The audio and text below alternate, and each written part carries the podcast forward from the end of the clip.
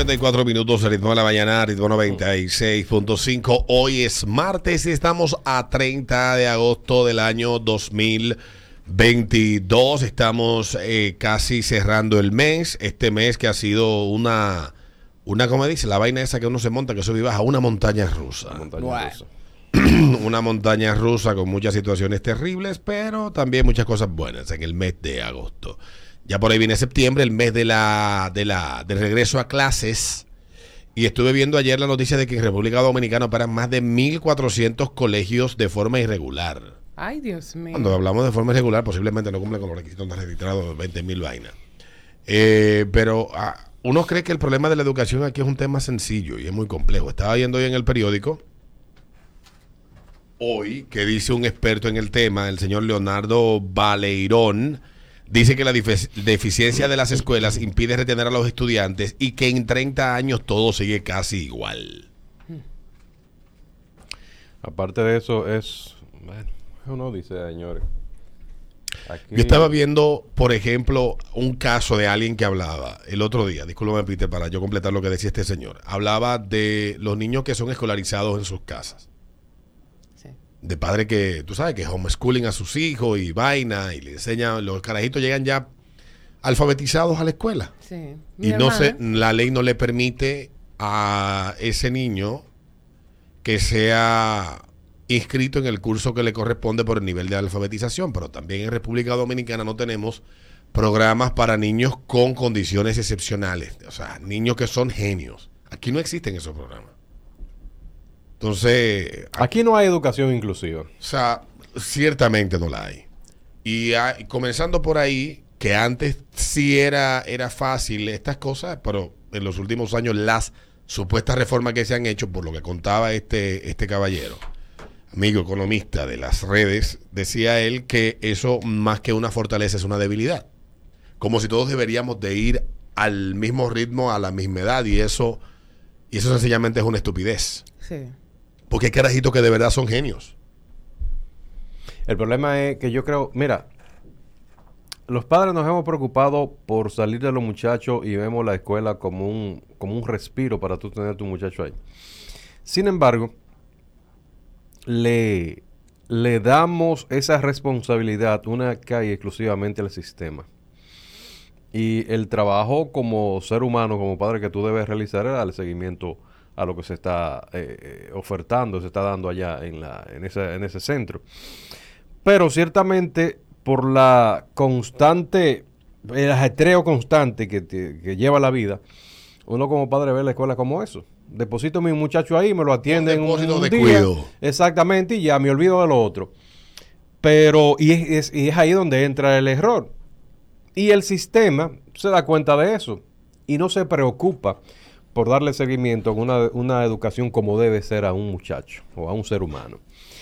Y es una odisea lo que se pasa en esos centros educativos.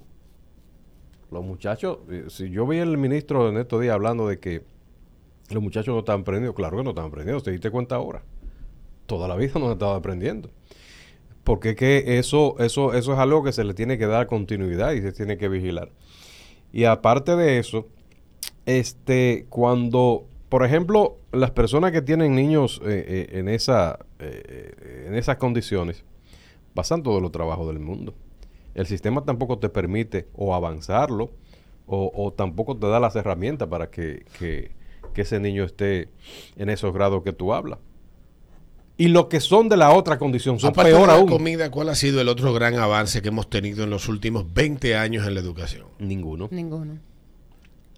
Ninguno. Yo creo que aquí se, ha, se han enfocado mucho en la infraestructura, en hacer 20.000 mil escuelas. Que es necesaria. No, no, por supuesto. Eh, pero, al mismo tiempo... No hacen nada con los maestros. Eh, tú sabes que, por ejemplo, hay cuestiones, lo que está bien hay que resaltarlo. De las mejores ideas que pudo haber tenido Leonel fue el ITLA.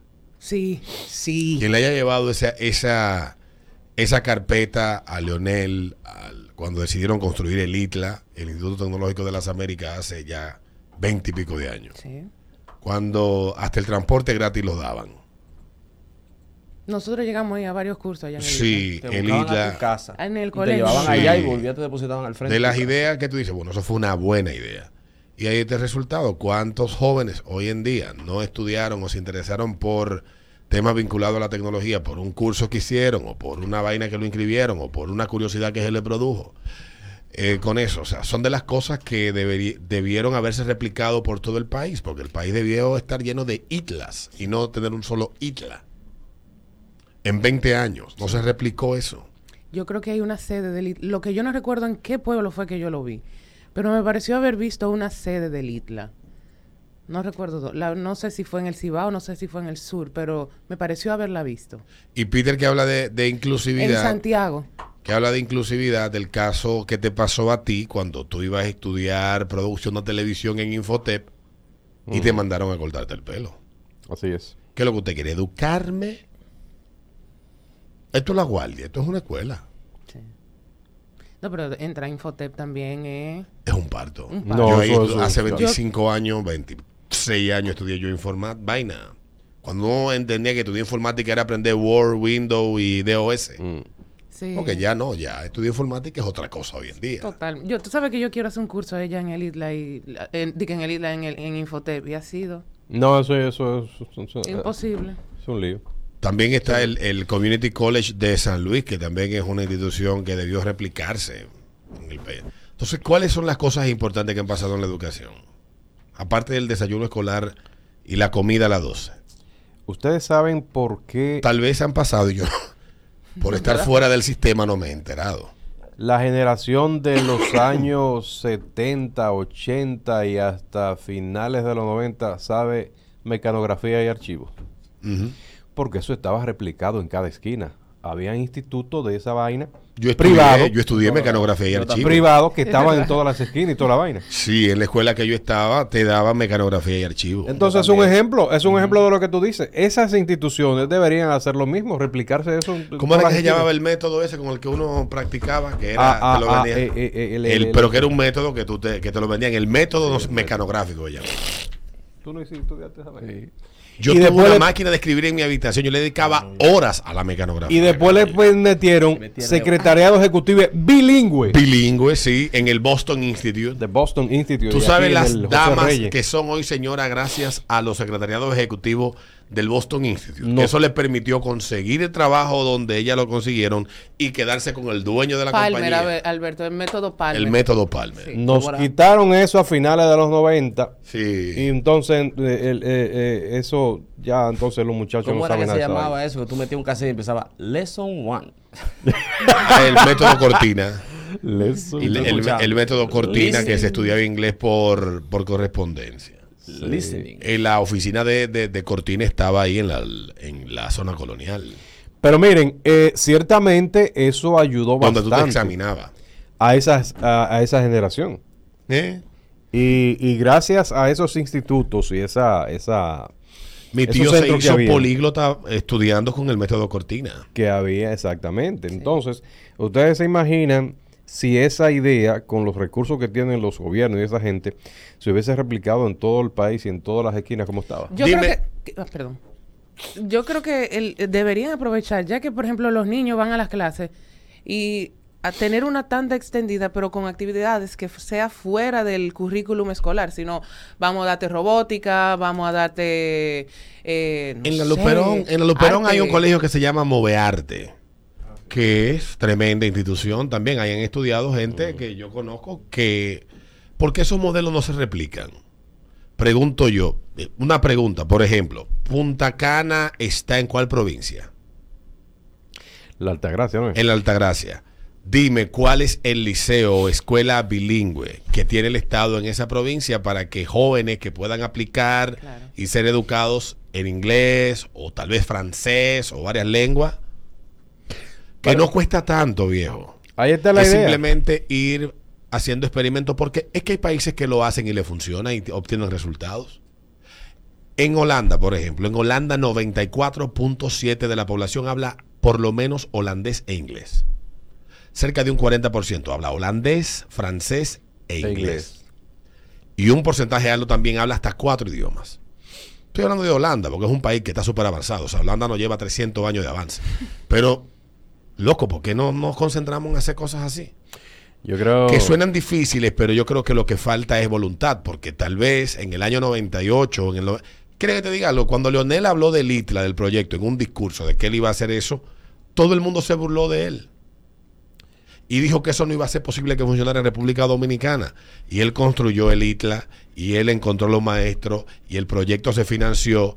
Y veinte y pico años después, el ITLA es un referente de información en el tema tecnológico en República Dominicana. pero que yo no creo ni Entonces no se puede, o nos vamos a pasar la vida siempre siquiera- burlándonos de las ideas que pueden funcionar para que esta vaina no solamente sea de dembow, pelota y motorita. Desde el punto de vista que yo lo veo, ni siquiera tan difícil es, de acuerdo a lo que las informaciones que uno eh, tiene. ¿Por qué? Porque están las instituciones, están los lugares físicos, están los maestros y sobre todo más que está el presupuesto. Y más que todo, hay una experiencia que ya se tiene, y yo lo hablaba el fin de semana con unos amigos. Mira, nosotros le hemos cogido una apatía a, la- a las iglesias, como que las iglesias han sido muy malas para que la sociedad en la que vivimos funcione. Como que lo peor que ha tenido la sociedad ha sido las iglesias. Las iglesias, pero tú puedes hacer proyectos en conjunto con todas las iglesias, porque hay muchos colegios evangélicos cristianos, evangélicos adventistas, evangélicos eh, católicos, no evangélicos, no católicos, que son símbolo de excelencia. O sea que el know-how está ahí, porque esos tigres están ahí, nada más tú tienes que ponerte a trabajar con ellos. Y obviamente, si lo que tiene miedo es que haya exclusión, pues crea unas condiciones para que todo el mundo pueda aplicar y que los que tengan la- las aptitudes y las actitudes, pues formen parte de eso. Yo lo que sí deseo, eh, porque uno está aquí simplemente soñando, es que yo aspiro, no como dice este señor en el periódico en el día de hoy, que en 30 años aquí no se ha avanzado nada en educación. Que en los próximos 30 años, una gente que se siente tal vez en la posición que estoy yo ahora, en la silla que estoy ocupando, en 30 años, diga, coño, qué, qué diferente. es. Hace 30 años un tigre dijo que aquí no había avanzado la educación y 30 Y años después ahora. sí hemos cambiado. Porque básicamente yo creo que lo que ha faltado ha sido interés político más que otra cosa. Me escriben aquí, Alberto, eh, que se está negociando utilizar el Infotep de Higüey para hacer un hotel boutique de prácticas y cosas de esa bilingüe. Vamos a la pausa, ritmo de la mañana. No, yo simplemente estoy... No, pero Ojalá y qué bueno, ojalá qué bueno, qué bueno. Es que todo eso está bien. Sí, sí. 8 o 6 minutos.